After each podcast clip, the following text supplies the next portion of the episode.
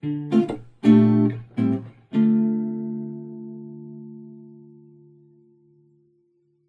und herzlich willkommen zu dieser Episode.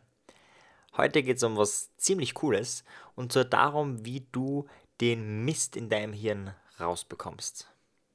Wir alle haben sehr viel Mist in unserem Kopf, durchs Fernsehen, durch Radio, durch Zeitungen. Du siehst ständig brennende Lagerhallen, irgendwelche Autounfälle, die für dich total irrelevant sind oder was nicht alles Schlimmes passiert in dieser Welt. Wir werden ständig auf Dinge programmiert, die für uns total belanglos sind. Eine Studie in Amerika hat einmal gezeigt, dass Kinder, also die 18 Jahre alt sind, also gerade in Anführungszeichen erwachsen geworden sind, bis zu diesem Zeitpunkt im Fernsehen etwa im Durchschnitt 10.000 Gewaltszenen gesehen haben. 10.000 Gewaltszenen. Das ist, wenn man sich ein bisschen beschäftigt mit unserem Mind, mit unserem Verstand, mit unserem Gehirn, sehr viel. Wenn du 10.000 Szenen gesehen hast, wirst du allein durch das Modell lernen. Das heißt, dass du Dinge, die du bei anderen siehst, durch Spiegelneuronen einfach lernst. Du musst sie gar nicht tun.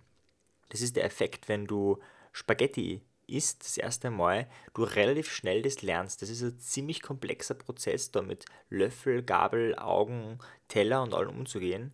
Aber dadurch, dass du es schon hundertmal gesehen hast, ist es relativ schnell möglich. Wenn du es noch nie gesehen hast oder zum Beispiel eine fremde Kultur wohin gehst und noch nie jemanden gesehen hast, mit Stäbchen zu essen, ist es ziemlich schwierig für dich, mit Stäbchen zu essen. Das heißt, wir haben sehr viel Mist in unserem Kopf und wir leben in einer sehr beschleunigten Welt. Gebe dir nur ein Beispiel, was total absurd ist, aber bei uns im Westen ist es so, dass innerhalb von Nanosekunden oder Millisekunden du durch Verkauf oder Einkauf auf der Börse eben 10.000, 100.000 Gewinn machst oder dasselbe eben auch im Minusbereich. Das heißt, Zeiteinheiten, die für uns nicht wirklich wahrnehmbar sind, entscheiden über wahnsinnig viel Geld. Das ist ziemlich absurd aber so schaut die Realität aus. Umgekehrt in anderen Kulturen, zum Beispiel Afrika im Kongo, ist es umgekehrt. Wenn du da ausmachst, dass man sich um 10 Uhr vormittags trifft und dann kommt jemand am Abend, dann würde der als pünktlich durchgehen. Bei uns wäre das Katastrophe, es geht gar nicht. Das liegt am Internet, an der Börse und vielen Umständen, dass wir in einer sehr beschleunigten Welt leben. Und heute geht es darum, da ein bisschen Entschleunigung reinzubekommen. Wir lernen heute eine Methode kennen, mit der du kreativer werden kannst, mit der du aber vor allem deine Lebensqualität erhöhen kannst und auch diesen Mist, diesen Ballast aus deinem Kopf rausbekommst. Ich habe die Methode kennengelernt von der Julia Cameron in ihrem Buch Der Weg des Künstlers. Und eigentlich geht es eben darum, kreativer zu sein, schöpferischer zu sein. Und ich habe mir am Anfang gedacht, mh, hm, also ganz ehrlich, das, das brauche ich nicht. Ja, also Kreativität bin ich eh. Aber in dem Buch geht es um viel mehr. In diesem Buch geht es um Persönlichkeitsentwicklung. Darum, der Mensch zu werden, der man wirklich sein möchte. Und die meisten Menschen haben da ein sehr positives Selbstbild, was sehr gut ist. Aber gleichzeitig wäre es auch wichtig, sich den eigenen Schattenanteil bewusst zu sein, dem, was eben nicht so gut rennt, klar zu haben. Und oft kommt man dafür gar nicht für. Also wenn du groß geworden bist mit Fernsehen, dann ist einfach viel Mist in deinem Kopf. Und das weißt du vielleicht noch nicht, das hast du noch nicht wahrgenommen, aber spätestens, wenn du die Methode ausprobierst, wird dir das bewusst werden und wird sich aber auch schon eine erste Heilung in Richtung weniger Mist abzeichnen. Wie funktioniert diese Methode jetzt konkret? Die Julia Cameron schlägt folgendes vor. Du nimmst dir jeden Morgen 20 Minuten Zeit und schreibst all deine Gedanken auf. 20 Minuten lang schreibst du jeden Gedanken auf, den du hast. Und du zensierst nichts. Die Gewaltfantasien, genauso wie sexuelle Fantasien, genauso wie inspirierende, intelligente Fantasien, alles zusammen schreibst du auf. Das, was gerade in deinem Kopf ist, schreibst du auf. Und wenn du, wenn dir nichts einfällt, dann schreibst du auf, mir fällt nichts ein. Wenn du das jeden Tag tust, und das schlägt sie vor, das drei Monate auszuprobieren. Ihr Buch ist ein zwölf Wochen Programm, in dem du unter anderem jeden Tag dieses Tagebuch füllst. Wichtig dabei, sie sagt, schau dir die ersten Wochen oder am besten das erste Monat dieses Tagebuch nie an. Und mach mit dir selbst aus, dass du dieses Buch auch nie irgendjemand anderen zeigst. Das ist die einzige Möglichkeit, damit du dann auch wirklich echt authentisch schreiben kannst.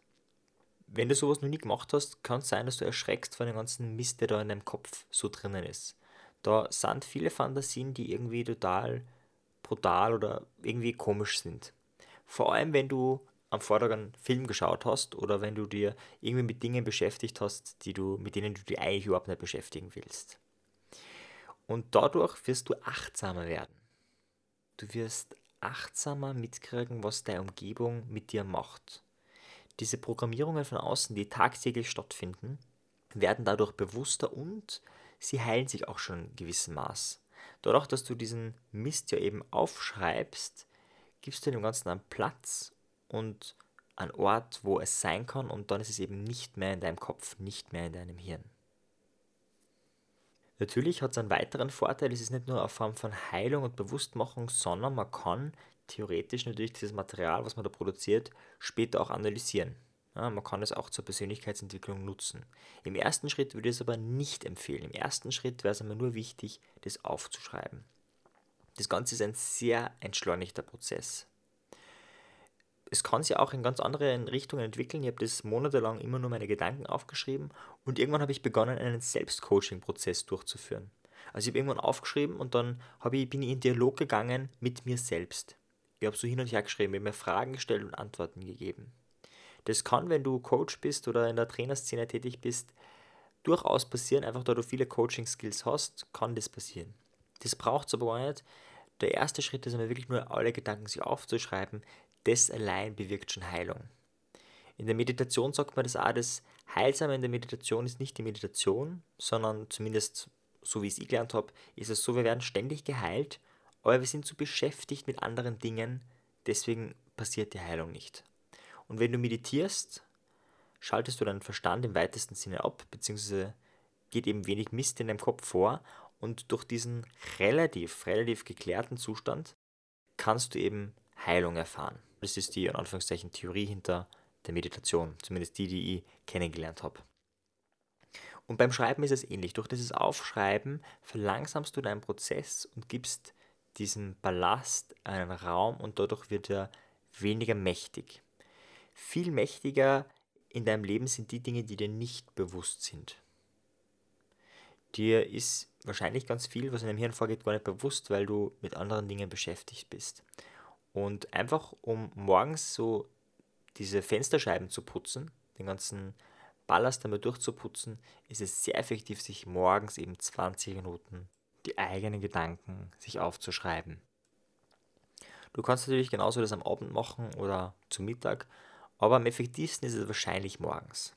Wichtig dabei eben, dass du alles aufschreibst, was du dir denkst und dass du dir ein Ziel setzt. Das Ziel kann sein, jeden Tag zwei A4-Seiten schreiben oder jeden Tag eine A4-Seite schreiben. Das Ziel kann aber auch sein, dir eine Stoppuhr zu stellen und genau 20 Minuten deine Gedanken aufzuschreiben.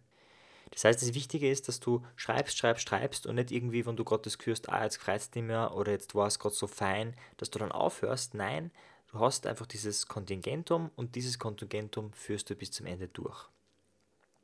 Das ist ganz wichtig, um an tiefere Schichten deiner selbst ranzukommen und die einfach auch rauszubekommen. Ich weiß nicht genau, warum diese Methode so wirksam ist, aber eines dieser Dinge ist auf jeden Fall, ich habe früher ja viel Selbstcoaching gemacht mit Selbstgesprächen und Selbstgespräche haben nicht dieselbe entschleunigte Wirkung wie Schreiben vor allem mit Papier und Zettel und Stift, ja, nicht am Computer. Studien zeigen auch Dinge, die wir uns aufschreiben, merken wir uns viel besser. Also Dinge, die wir mit der Hand aufschreiben, merken wir uns besser als Dinge, die wir mit dem Computer schreiben. Also macht es wirklich mit Zettel, mit einem vielleicht Tagebuch oder mit Schmierpapier. Dieser Prozess ist total entschleunigt.